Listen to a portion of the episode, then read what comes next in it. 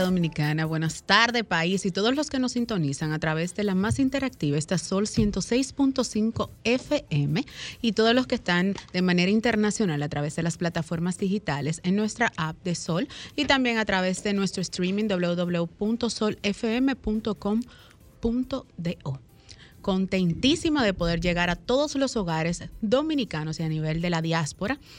Y siempre encantada de poder compartir esta cabina de sol, no solo con nuestros queridísimos Franklin e Ismael, sino también con la bellísima Marta Figueroa. Gracias. No, tú no te pierdes. Feliz sábado, feliz sábado. Saludos a todos nuestros estimados oyentes. ¿Cómo les fue esta semana?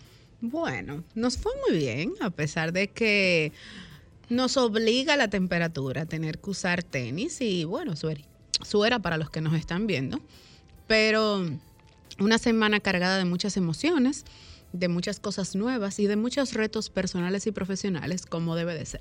Así es, pienso que si uno no tiene reto, no tiene ningún eh, algo pendiente, como que en cierto modo muchas veces no es vida. Hay que tener siempre, no que te lleven al estrés, pero sí hay que tener algo pendiente para que puedas realizarlo y trabajar ese cerebro. Precisamente del cerebro vamos a hablar esta tarde con una especialista una neuróloga. Así es. Recordarle a todos los que nos sintonizan a través del programa nuestras redes sociales, las del espacio, en todas sus plataformas digitales como arroba sconsultasrd. ¿Y las suyas, Marta? Figuereo M en Instagram y Figuereo rayita abajo Marta en, en Twitter. y la de, la de Juliana, que ella está de camino, está subiendo la escalera. Sí, sí. Juliana en, en su cuenta de, de Instagram es arroba Juliana Martínez C underscore. Okay, ok, Marta. Eh, underscore. Rayita abajo. Ah, rayita, abajo. Saludar a nuestro queridísimo y sacrificado Ricky Michelle Presbot, donde quiera que se encuentre. Recordar que su usuario en Twitter, únicamente Twitter, es Michelle underscore En todas sus plataformas. No, bueno, en el caso personal, en todas mis plataformas digitales como arroba Denisa Ortiz. Así me buscan, Denisa Ortiz. Como cada sábado, nuestro temas, tendencias, ese top 3 de la semana, esas miradas que han sido tendencias o temas que dieron la vuelta al mundo y que se mantienen todavía en vigencia. Y vamos a iniciar con Marta, que siempre trae unas miradas que tocan el, la fibra humana y el corazón de todos los que nos escuchan. Bueno, sí, así es, pero esta vez, eh, como te decía al principio, nosotros eh, vamos a hablar, del cerebro.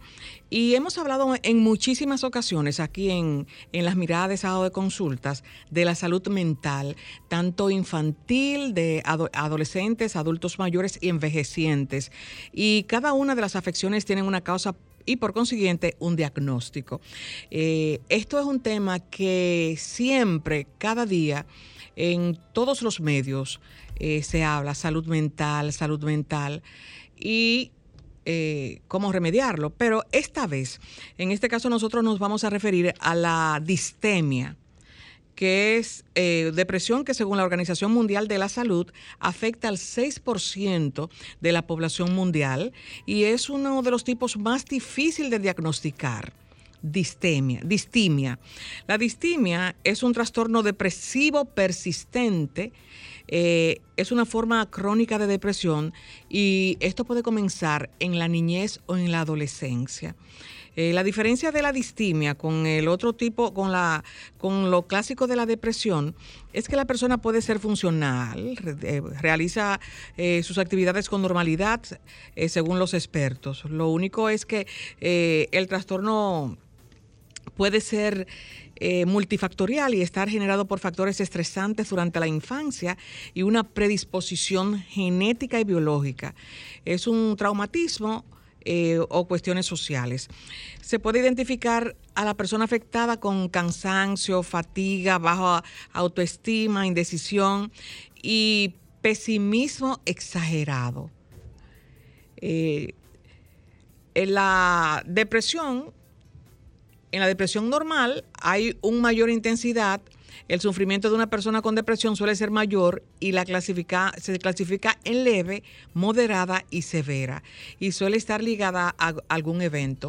Muchas veces eh, los especialistas no diagnostican eh, con tiempo porque el individuo lo toma como algo normal hasta que ya se pone bien difícil y los especialistas no saben cómo identificarla y eh, muchas veces pueden recetar medicamentos que no sean los apropiados para la persona que está sufriendo de la distimia. Así es que hay que estar pendiente y estar consciente muchísimas veces cuando tenemos una afección y ser sincero con nosotros mismos porque el gran común denominador de las personas le tememos a la palabra psiquiatra.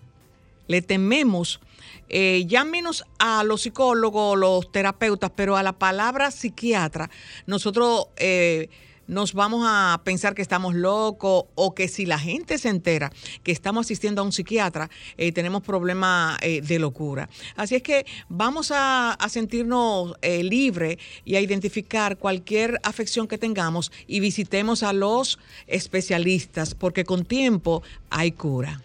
Bueno, como cada sábado, tremendo tema pero eh, sería bueno establecer esa diferencia a través de los especialistas que siempre nos acompañan. Así que lo vamos a poner en agenda para tratarlo con la expertise adecuada. Exacto, y, precisamente como dice cuál es la diferencia con la depresión de la distimia.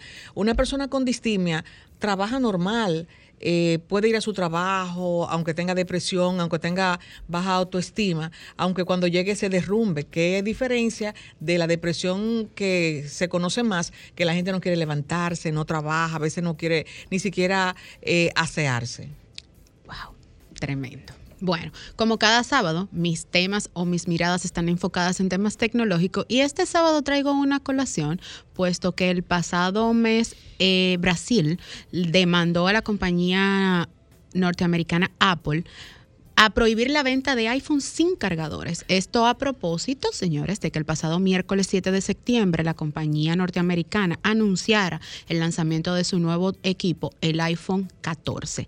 Esto fue previo a este lanzamiento y ellos estipulan dentro de la compañía brasileña de consumidores llamada Senacon, informaron que la decisión de Apple de no incluir a los nuevos en los nuevos iPhone discrimina a los consumidores y esto es porque ellos dicen que la compañía norteamericana está vendiendo un producto incompleto, cosa que a nosotros nos llamó mucho la atención porque decíamos, pero ¿cómo un producto incompleto? Ellos citan que la venta de los iPhones sin cargadores era un ejemplo de cómo Apple obliga a los consumidores a comprar un segundo producto después de adquirir ya un nuevo equipo. Decían que el cargador debería formar parte del producto puesto que es una necesidad básica porque se requiere del cargador para operar el teléfono y por ende ellos califican el producto como incompleto la organización no solo demandó a la Apple, sino eh, le estableció que explicaran el por qué habían dejado de incluir los cargadores y los auriculares en la caja de los equipos a partir del lanzamiento de su iPhone 12. iPhone eh, de su iPhone 12. Apple les respondió que ellos lo hacían como un beneficio ambiental, puesto que según los datos que ellos contemplaban hasta septiembre del 2020, la compañía norteamericana había consensuado dentro de su inventario alrededor de 2.000 cargadores eh, disponibles en sus usuarios, de 2 mil millones de cargadores oficiales de Apple en el mundo y que con esto pretendían beneficiar el medio ambiente ellos dicen que eh, según lo que estipula, el organismo dice que no tienen evidencia de que quitando los, eh, los cargadores ellos tuvieran beneficios ambientales. Entonces aquí hay una disputa entre Brasil y la Apple. Apple, lógicamente, eh, contrademandó, contrarrestó la demanda y dicen que están a la espera de evaluar la situación y de ver de qué forma llegan a un consenso y poder entonces seguir vendiendo el producto en Brasil, pero hasta el momento no pueden vender ningún tipo de aparato sin su cargador. Claro, porque, ¿y cómo tú sabes que yo tuve un, un iPhone antes? Para, o si es el mismo cargador. Ah, bueno, pero hay otras compañías que también deberían hacerla, porque también hay compañías que no están eh, poniéndole los auriculares a los a los teléfonos. Tengo entendido que usted vivió una experiencia así recientemente. Correcto. Entonces, ¿por qué?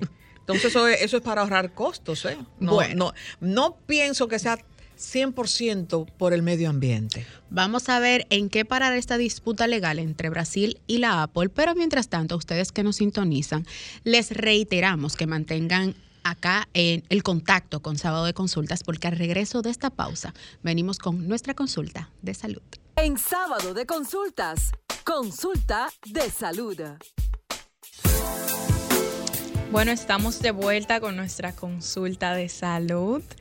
Y a propósito de que ese 21 de septiembre se conmemora el Día Mundial del Alzheimer, el día de hoy nos encontramos con la doctora Anieri de Peña Rivas, quien es neuróloga con un máster de neuroinmunología, con la cual evidentemente estaremos tratando el tema del Alzheimer, un tema muy amplio, muy interesante y el cual estamos seguras que tienes preguntas. Yo tengo preguntas. ¿Y Yo ustedes? tengo varias preguntas. Yo Muchas también, preguntas. yo también. Hay muchas dudas.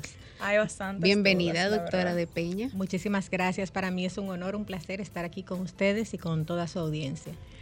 Doctora, eh, leyendo una nota de la um, de salud, hablaba sobre el 8% de personas sobre los 60 años en la República Dominicana que tienen la afección del Alzheimer. Realmente, eh, mirando a modo general, porque en el mundo dice que hay 46, pun- 46 millones de personas sobre los 65 con la enfermedad.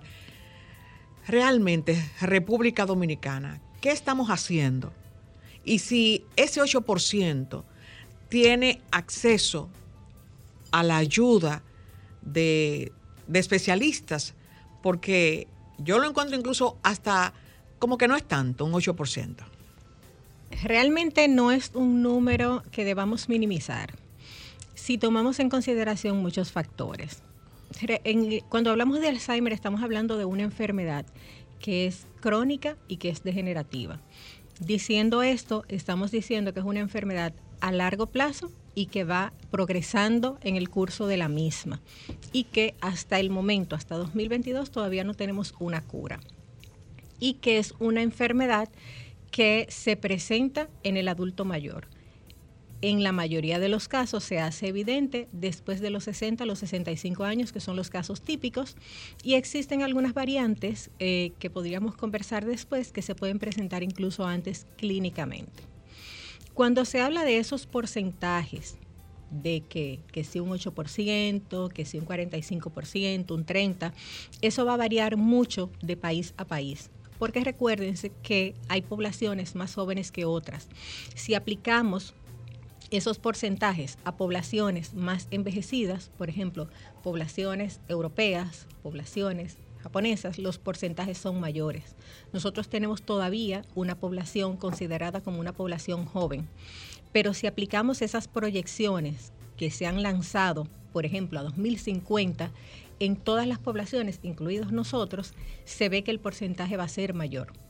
Se las proyecciones que se han lanzado es que poblaciones que todavía están en rangos bajos, todavía nosotros considerados como rangos incluso bajos, a 2050 tendríamos números mayores. Y se habla de que esta es una condición que es una real pandemia. O sea, acabamos de pasar la pandemia del COVID-19 y los números no fueron ni han sido ni siquiera una sombra de lo que son los números del Alzheimer. Por ejemplo, en, en poblaciones como en Estados Unidos, se considera que cada vez que tú pestañas se diagnostica un nuevo paciente. Wow. Sí. O sea que es una velocidad a, a ese punto. Si consideramos que estamos teniendo menos hijos, o sea que nuestras poblaciones van a ser poblaciones más envejecidas con el paso de los años, esos números se esperan que sean con el tiempo mayores.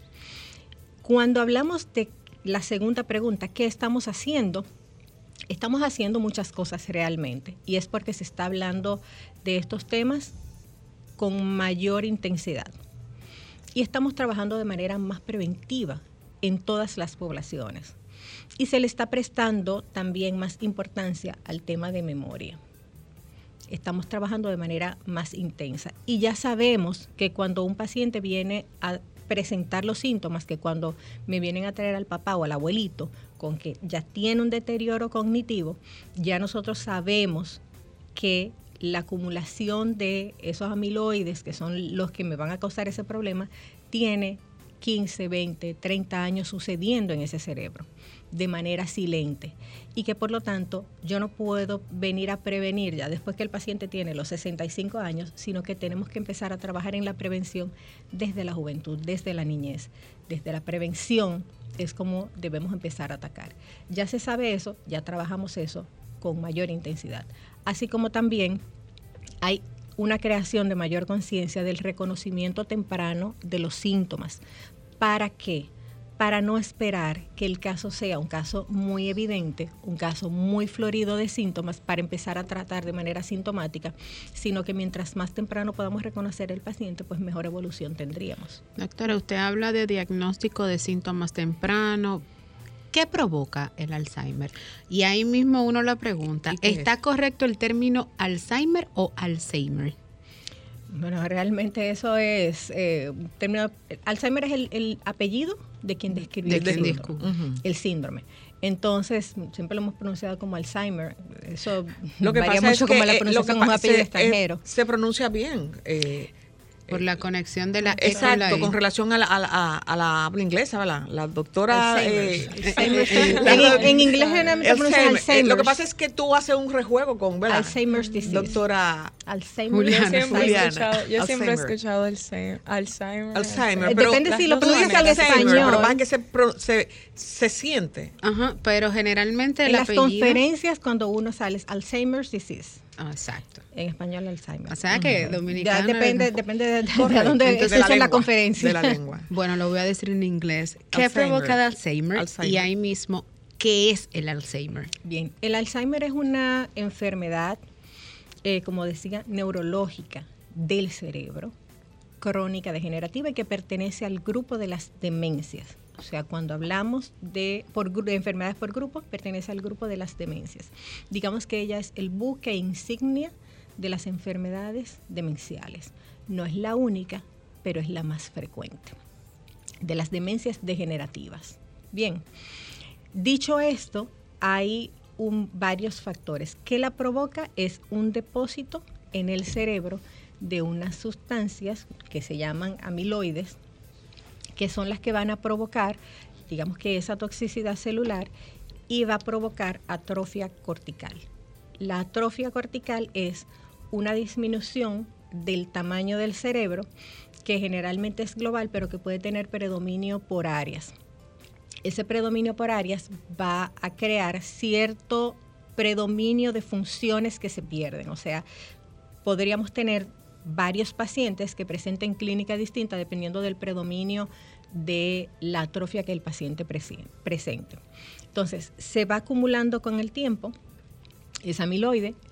El Alzheimer se puede, podemos tener una predisposición genética para que esto ocurra, o sea que hay pacientes que tienen esa predisposición ya eh, familiar dentro de la cual no podemos especificar o hacer un cálculo matemático de, por ejemplo, de, de, una pareja donde hay un paciente con Alzheimer, cuál cuántos de los hijos lo van a tener, pero sí ya se puede hacer un, una detección de esos genes incluso en pacientes sanos. O sea que eso sí está disponible y se puede hacer. Eso es muy bueno también para la confirmación diagnóstica de los pacientes. Cuando me, me salió un poquito del tema, cuando me preguntabas qué es, y decíamos que es una demencia, hay otros tipos de demencias que pueden ser parecidas sobre todo al inicio de los síntomas. O sea, al principio, cuando uno le traen un paciente, puede ser muy difícil uno ponerle el apellido de esto es un Alzheimer. Entonces, hay algunas cosas que nosotros hacemos para establecer el diagnóstico. Lo primero siempre va a ser una clínica, o sea, una, historia clínica, una evaluación bien hecha, que no solamente es la entrevista que nosotros como médicos hacemos, en la cual nos basamos mucho de la historia que nos dan los familiares, que es muy importante sobre cómo se comporta ese familiar, cómo empezaron los síntomas, preguntas puntuales que nosotros hacemos, una exploración física, pero también complementamos mucho con pruebas neuropsicológicas. Las pruebas neuropsicológicas son una batería de análisis, juegos, pruebas, o sea, que se ven como si fueran eh, jueguitos, pero realmente son evaluaciones que van a eh, chequear o evaluar, valga la redundancia, diferentes acápites de la función cognitiva de ese individuo. Llámese memoria visual, memoria de trabajo, eh, memoria eh, auditiva, memoria de procesamiento, fluidez verbal, flexibilidad cognitiva. Cuando hablamos de memoria, hablamos de muchas cosas combinadas. Bien, esa evaluación neurocognitiva me va a decir si ese individuo está apropiado para lo que se espera, dependiendo de su edad y de su nivel cognitivo, de su nivel intelectual porque yo no puedo juzgar con la misma vara a un señor de 70 años que no ha tenido una formación académica eh, apropiada, no tiene una reserva cognitiva buena, no lo puedo juzgar con la misma vara que voy a medir a un joven de 30 años que es un científico y que tiene una alta reserva cognitiva. O sea, yo no puedo esperar lo mismo. Partiendo de ese establecimiento del diagnóstico de si realmente ese paciente tiene un, Alzheimer, complementamos con otras pruebas una de las cosas que nosotros sí hacemos y que nos dan mucha luz son las pruebas de imágenes. Sobre todo podríamos empezar con una resonancia magnética, que es algo más disponible, en donde vamos a ver anatómicamente ese cerebro. Nos va a decir si el tamaño de ese cerebro es el apropiado para la edad de ese paciente. Obviamente, el proceso de atrofia cortical, digamos que es un proceso esperado lo vamos a tener todos en algún momento. O sea, el cerebro, así como vamos perdiendo masa eh, muscular, masa muscular, por ejemplo, así como vamos teniendo canas en algún momento, así mismo el cerebro también va perdiendo algo de volumen a, medida que pasan los años. Sin embargo, en estos pacientes el proceso de atrofia cortical es más marcado y puede tener predominio, sobre todo en lóbulo frontal, lóbulos temporales, en, en algunos pacientes que tienen variantes más raras, pero variantes occipitales pueden verse esas variantes, pero ver esa forma del tamaño del cerebro nos sirve para confirmar eso, pero también para excluir otras causas que puedan estar asociadas con demencias, lo cual también es muy importante. Pasando por esto, podemos también hacer otras pruebas de neuroimagen que ya son un poquito más especializadas, como el, PET-CT, en donde vamos a ver la, la captación de un radiofármaco la poca captación de radiofármaco en áreas específicas que nos van a dar mayor luz en cuanto al torno del Alzheimer.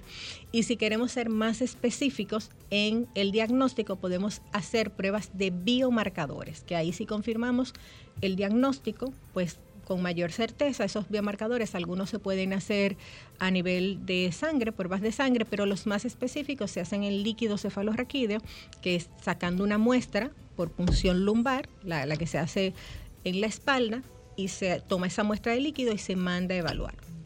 Ya confirmando todo esto, pues entonces se tiene el diagnóstico completo de esta enfermedad y a partir de ahí se hace un plan de acción. Sí, doctora, precisamente sobre ese plan de acción le quería preguntar, porque usted ya mencionó anteriormente que el Alzheimer en sí no tiene cura, pero que es importante de todas formas la prevención pues de esa enfermedad. Incluso habló como un ejemplo de un joven de 30 años que podría ir a chequearse. Entonces tengo dos preguntas en base a esto. ¿Desde qué edad debe una persona empezar a evaluarse y realizarse todas esas pruebas que usted menciona para prevenir esa enfermedad y cuáles eh, son la, cuáles son las acciones, cuál, cuál sería este plan de acción eh, para prevenir la enfermedad? Mira, e, es muy interesante porque tampoco es que tenemos que venir desde la niñez. Me vine a hacer una resonancia magnética anual para ver si tengo Alzheimer. No. Cuando no, yo, el lunes yo hago mi cita. Realmente tampoco se trata de eso. Cuando hablamos de una prevención de este joven es que hay cuatro cosas que son muy importantes para el buen funcionamiento a largo plazo de nuestro cerebro. Y eso aplica para todo el mundo tengas o no tengas esa predisposición genética. Uno es el ejercicio físico.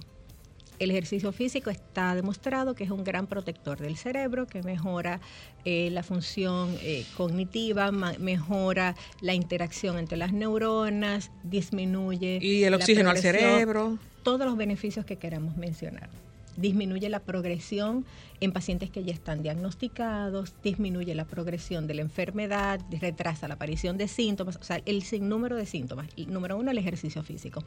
Amén de que también disminuye la progresión de otras comorbilidades que el paciente pueda tener y que me dan al lastre con el, con el empeoramiento del Alzheimer. O sea, si mantengo una buena salud general, también voy a tener una menor progresión de la enfermedad de Alzheimer. Entonces, empezando por ejercicio físico. Número dos, que casi nunca lo hablamos, casi nunca le prestamos atención, pero la buena calidad del sueño, los buenos hábitos de sueño. Y cuando hablamos de buenos hábitos de sueño, eso lo tenemos que hacer desde la niñez. Cuando hablamos de buenos hábitos de sueño, no simplemente hablamos de dormir una cierta cantidad de horas, porque cuántos pacientes no hay que tienen, por ejemplo, una apnea del sueño que te dicen que durmieron eh, ocho horas y de las ocho horas, cuando se le hace la polisomnografía, el paciente durmió, tiene buena calidad del sueño durante tres horas y las cinco restantes horas no durmió bien o la familia te dice, mira, él se la pasa haciendo pausas respiratorias o se la pasa moviéndose o se la pasa brincando y, no, y el paciente se despierta diciendo, yo me despierto cansado porque no dormí o, el paciente que te dice, mira, yo duermo ocho horas, pero me levanto cinco veces. Cada vez que te despiertas, interrumpes tu ciclo del sueño y tienes que empezar de nuevo. Para enganchar de nuevo. Exacto. Y el paciente que no duerme ninguna de las ocho, solo duerme dos horas y entiende que su cuerpo descansó. O el paciente que no te duerme de noche. El, cerebro no se comporta igual cuando duerme de noche que cuando duerme de día. No. Nuestro ciclo circadiano es así. Fíjense que cuando uno se va de viaje, y hay cambio de horario, aunque tú duermas allá, no, no descansas igual. Entonces, lo que te pierdes de dormir de noche no lo recuperas de día. Y eso se evidencia porque se aumenta el riesgo de enfermedad cardiovascular en los pacientes que, por ejemplo, tienen trabajos que invierten sus horarios de sueño. Tan sencillo como eso. Entonces, la calidad de sueño, las mejores conexiones de nuestro cerebro ocurren en el sueño profundo. Y eso yo no puedo esperar a venir a hablarlo después que el paciente ya tiene 70 años, cuando de por sí la calidad del sueño o la facilidad de alcanzar fases profundas de sueño a esas edades es peor. Si yo dejo que el paciente llegue con mala calidad de sueño a esas edades, tengo más dificultades. Para empezar, con dos pacientes yo no veo que me dicen, doctora, yo uso una medicación X muy famosa aquí que no voy a mencionar desde hace 20 años porque yo no duermo bien y esa medicacióncita también a largo plazo tiene efectos deleterios en cuanto a la buena función de la memoria. O sea, tiene como uno de los efectos adversos un deterioro cognitivo. Pero tú te has investigado por qué no duermes. A lo mejor tu problema es un mal hábito de sueño. Y haciendo higiene de sueño, tu sueño mejora. Entonces, esa prevención de malos hábitos de sueño de 30 años atrás o desde la niñez que tienes, te puede pasar factura. Doctora, pues entonces hablando con relación a esa, a la limpieza del sueño, estamos induciendo, será decir, a nuestros niños a que la sociedad, a que el mundo esté lleno de personas con Alzheimer.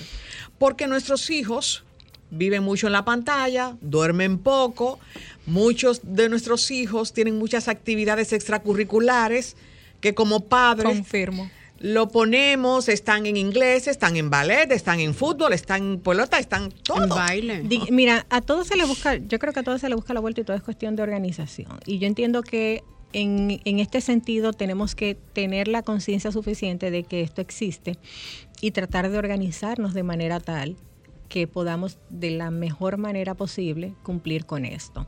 O tratar de hacer conciencia de que se pueda lograr. O sea, uno tiene la vida que sueña y la vida que realmente tiene. En el caso de todas las actividades que llevan los muchachos de hoy, hubiese sido muy lindo que ellos pudieran llevar la vida que nosotros llevamos, que jugamos en la calle, que salíamos, que juntábamos. No es la vida que a ellos les tocó. Lamentablemente eso ahora mismo es muy poca la gente que puede, por lo menos en este país, vivir esa vida, esa libertad de salir, de jugar en la calle. No existe. El que para batea, doctora. O sea, y uno echa para adelante con la vida que le toca. Con la pantalla, eh, muy gracioso, a uno le da pena, uno trata de organizar eh, los, ahora que salimos de la pandemia y que ya estamos haciendo actividades más normales, afortunadamente, una de las cosas buenas es la reducción del tiempo de pantalla y la mayor estimulación de actividades fuera de pantalla.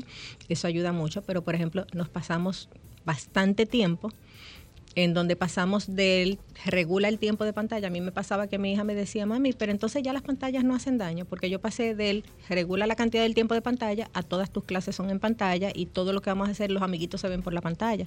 Entonces, mami, ya las pantallas dejaron de hacer daño. Era lo que teníamos en el momento. La vida es como es. Pero en la medida de lo posible, esa regularización de los horarios de pantalla también es importante la regularización del sueño. Hay otra cosa importante que es la actividad cognitiva. Señores, estamos automatizados. O sea, el cerebro va en piloto automático haciendo lo mismo todos los días y no estimulamos nuestras conexiones. La actividad cognitiva es sumamente importante. La inactividad, yo siempre le digo a todos mis pacientes que la inactividad es enemiga del cerebro. Y usted quiere ver que un paciente se vaya en picada, ya diagnosticado, siéntelo en su casa a no hacer nada. Un paciente con inicio de síntomas que usted lo jubile y lo siente en su casa a no hacer nada es un paciente que se va en picada.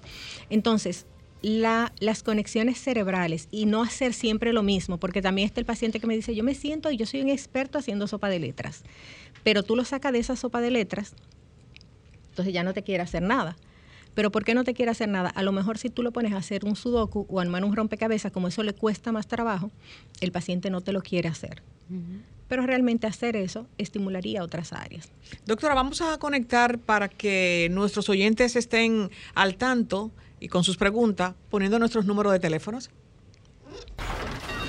Comunícate 809-540-1065. 1-833-610-1065 desde los Estados Unidos. Sol 106.5, la más interactiva. Bueno, retornamos, retornamos. Eh, la doctora eh, tenía una conversación súper interesante con relación al descanso, que también es, importante.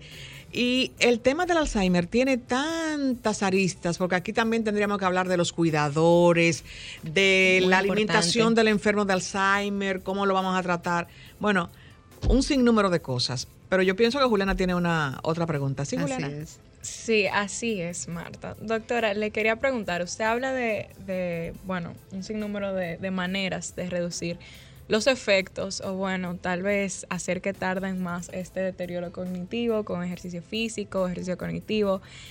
¿Cuántos años? Un contacto, Juliana. Oh, tenemos un contacto. Buenas tardes, ¿quién nos habla y desde dónde?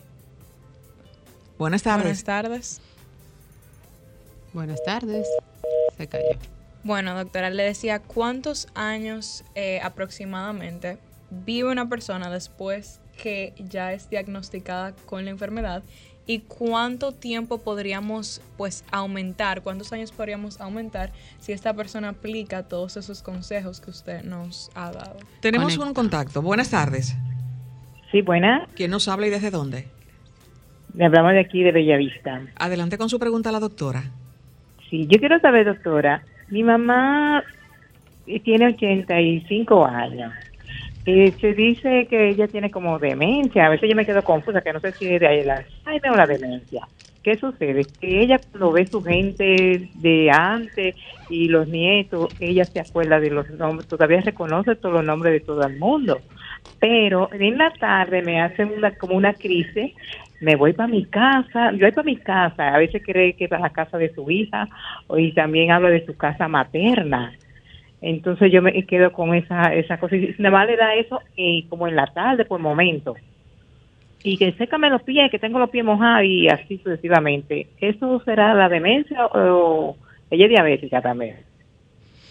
Le contestamos ahora, tenemos otro contacto. Vamos a unir las preguntas. Buenas tardes. Buenas tardes, ¿cómo están? Bien, gracias. Con su pregunta a la doctora. Sí, muchísimas gracias. Mi, mi edad es 7'2". Siete, Soy una persona muy activa. Eh, estoy estoy en labor de trabajando, pero eh, hace varias no lo doy mente, pero sí tengo un, un, eh, tengo problemas del sueño. Este, a veces hay hay noches que son la una, la dos y y más o menos así, eh, pero no todas las noches. Pero me levanto bien, entonces yo tengo que levantarme a las cinco y pico, porque yo trabajo, eh, eh, soy doméstica, trabajo cerca, aquí donde yo estoy, y, y, y me levanto con esa energía, o sea, como que no me está afectando, pero yo no quiero usar el tratamiento porque me dicen que crea hábito eh, yo no sé, yo tomo valeriana, algo, algo, algo este natural, tomo la manzanilla, eh, flor de, de tilo, eh, pero mucho así. ¿Qué usted me dice? Eh, Vamos ahora, tenemos otro contacto. Buenas tardes, buenas tardes, ¿quién nos habla y desde dónde? Sí, saludos. Me habla Adrián desde La Romana. Mire, a mí me interesa, me, me interesaría escuchar, no sé si ya lo mencionaron, el tema de qué rutina se debería llevar a cabo en las noches para poder tener una calidad de sueño, es decir, más allá de las ocho horas, poder sentir que uno verdaderamente descansó. Por ejemplo, el tema de eh, a qué hora dejo de usar la pantalla azul, si leo antes de dormir, qué como, etcétera, ese tipo de cosas. Gracias por la inquietud. Bueno, ahora vamos a unir las Vamos dos. uniendo todo. Excelente. Muy, muy buenas preguntas todas. Antes de pasar allá, aparte de los trastornos del sueño, otra de las cosas que también se recomienda es mantener la socialización, o sea, cambiar de hábitos, no estar siempre en las mismas cuatro paredes. Empezando con todas las preguntas, una de las cosas que hablamos con la primera paciente o sobre la primera paciente De es 80 que años. Sí. Eh, a medida que van pasando las décadas, después de los 65 años, la proporción de pacientes con Alzheimer aumenta drásticamente. Entonces, en cuanto a los síntomas, esa desorientación, eh, esos síntomas aledaños, eh, sí pueden ser síntomas de este tipo de, de enfermedades. O sea, en los pacientes con Alzheimer lo que se ve no es solamente olvidos, que generalmente la memoria que más se afecta es la memoria a corto plazo, sino que también pueden verse otros tipos de síntomas como la desorientación visoespacial, que es de hecho uno de los síntomas más frecuentes y a veces pueden verse esos episodios de desorientación incluso décadas antes de que para el paciente sea evidente la pérdida de memoria. Esos episodios donde ese lugar en donde yo estoy no es mi casa son bastante frecuentes. A veces es como si al paciente lo secuestraran y lo pusieran en una casa que no es, no es la de ellos. Pero también, sobre todo dependiendo de cuáles sean las áreas donde predomina la atrofia cortical de ese paciente, pueden verse síntomas como apatía, cambios del patrón de conducta, agresividad, agitación, inversión del patrón del sueño, que es el paciente que te quiere dormir de día y estar despierto durante la noche, eh, también pérdida de facultades de realización de actividades cotidianas, como el paciente que pierde la secuenciación, o se llaman apraxias, apraxia para el vestido, apraxia de la alimentación, apraxias motoras, que el paciente olvida, por ejemplo, cómo ponerse la ropa y lo y hace mal, o sea, la secuenciación de eventos que yo tengo ¿Y que si hacer para vestirme. Eh, lo de, los trastornos de alimentación son bastante frecuentes, eso hablaríamos cuando estemos hablando sobre los cuidadores, porque esto es una enfermedad, yo creo que más para los cuidadores que para los mismos pacientes. Y, con la, eh, perdón, doctora, eh, como estamos, con relación a la segunda pregunta de la señora que no quiere tomar ningún tipo de medicamento. no siempre y- hay que usarlos. ¿eh? No siempre hay que usar medicamentos para dormir. De hecho, contestando las dos preguntas a la par, una de las primeras cosas que tenemos que hacer, y, y yo creo que no- el tema no es sueño, pero importa para todos, una de las primeras cosas que tenemos que hacer es identificar cuál es el trastorno de sueño que tiene ese paciente. A veces el trastorno es que mi ambiente no es el apropiado para dormir. A veces mi tema podría ser depresión, ansiedad, a veces podría ser un mal hábito, un mal entorno, eh, mala postura. O sea, a veces hay que identificar cuál es el trastorno de sueño o el, que, que tiene ese paciente a la hora de yo poder identificarlo. Por ejemplo, a veces es mala organización. Yo siempre pongo ejemplos tontos de asociaciones que hace el cerebro. Voy a poner un ejemplo muy tonto que no viene al caso. Si yo llego a una funeraria, por ejemplo, con una blusa roja, me voy a sentir muy incómoda y posiblemente hasta me vaya disculpando con la gente porque mi cerebro va a asociar que ese color no está No es adecuado. Apto No es- para visitar una funeraria. claro. Si yo entro a la cocina, posiblemente a la hora donde, a la que yo siempre almuerzo, aunque yo no tenga hambre en ese momento, posiblemente aunque se abra la nevera y mire lo que hay o me coma algo. O sea, si yo entro a la iglesia, yo no voy a gritar, yo voy a, voy a entrar hablando de manera comedida porque mi cerebro asocia ese lugar con recogimiento. Pero con la cama o con el espacio de dormir, normalmente no tenemos tanta organización. A veces la cama es el lugar donde yo mando los correos, donde yo eh, veo la serie de televisión. El televisor en la habitación no es lo más recomendado porque yo voy a ver eh, las noticias de antes de acostarme, que mataron 20, que, que, el, que yo quién, que... O sea, así mismo yo me voy a acostar. El cerebro va a armar esa misma película durante la noche, pero mañana yo tengo que salir, mañana tengo que, me tengo que levantar, tengo que. Entonces yo no hago una interrupción de día a noche que le diga a mi cerebro que a tal hora se acabó el día y que va a empezar el periodo de descanso. Y a veces el problema es mala higiene de sueño y tú arreglando eso puedes tener un mejor hábito. Doctora, nosotros eh, tenemos tanto compromiso y aparte de que sabemos que el día del Alzheimer es el 21, pero aunque venga el 21, antes de terminar el mes, nosotros vamos a seguir hablando porque el tema es extenso.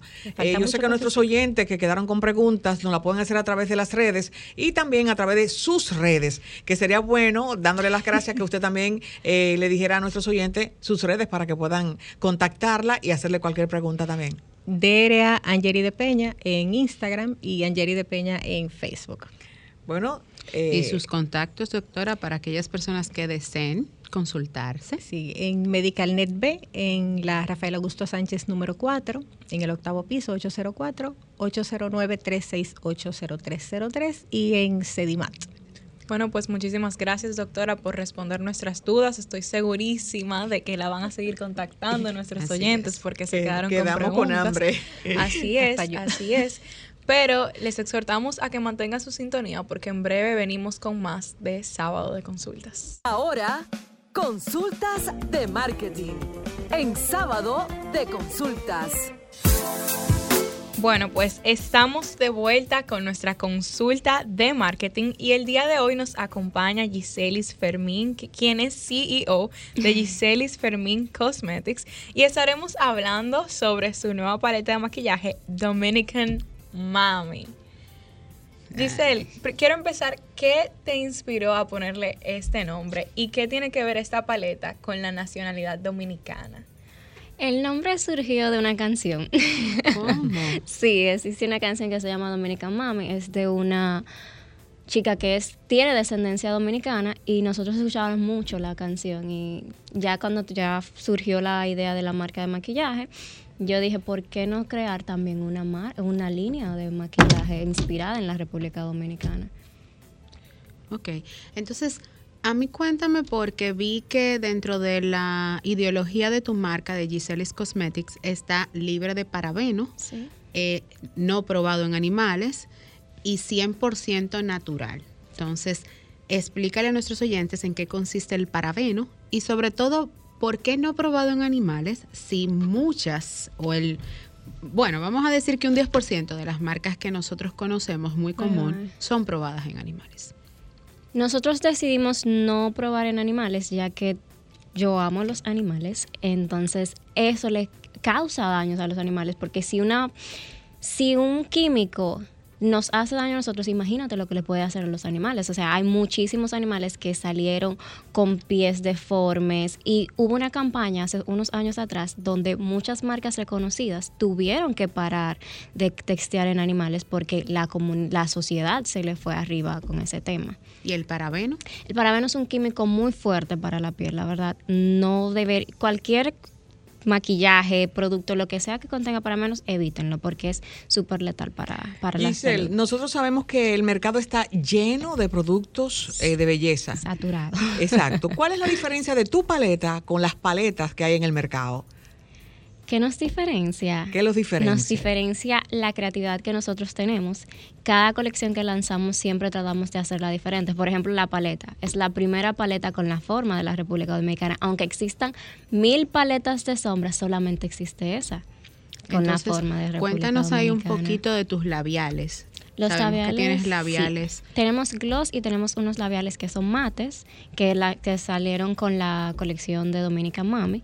También son libres de parabenos y no contienen ningún otro químico, son totalmente veganos. ¿Y a quién está dirigida esa paleta? Sí, porque tú sabes que hay diferentes rangos de edades. Yo eh, están la, los adolescentes. Las teen, como yo. Yo entiendo que el maquillaje no tiene edad. Y las tin, tin, tin, como yo.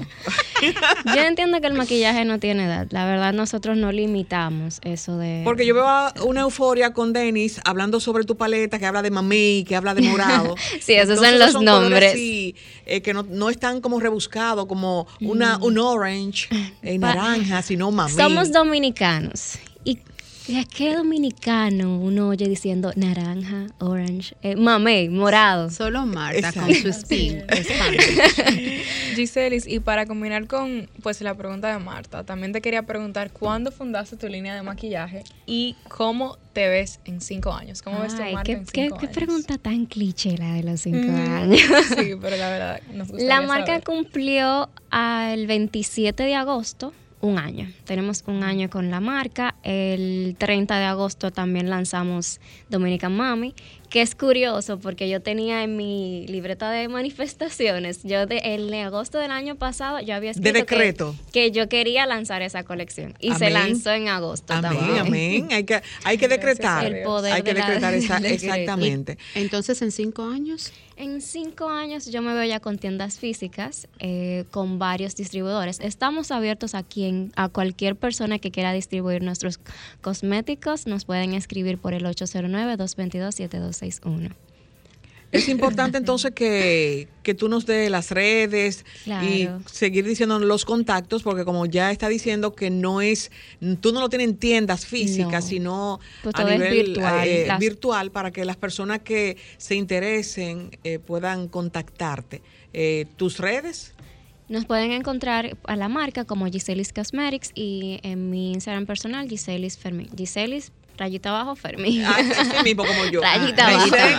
Rayita abajo, oyeron, Fermín. Y Giseli Fermín Cosmetics. Sí. Ajá. Bueno, señores, con esta interesante entrevista, vamos a exhortarle a toda la población dominicana que continúen apoyando algo más de lo nuestro, como nosotras lo titulamos aquí, Hecho en RD, y qué mejor forma de apoyar el talento de los dominicanos. Esta Jumarpo y Sábado de Consultas es una casa abierta para todos los emprendedores y nuestro interés de que puedan no solo eh, proyectar su imagen, sino que también sea parte de quienes nos escuchan y en un, un momento dado también ser parte de ese de consumidores de las marcas dominicanas.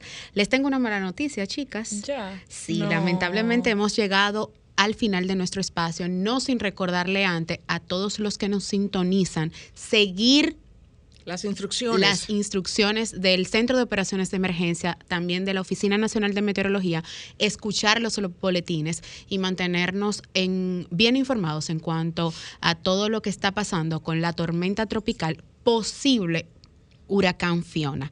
Eh, bueno, les exhorto a que nos sigan en todas nuestras redes sociales, también que nos sintonicen el próximo sábado que tenemos más contenido.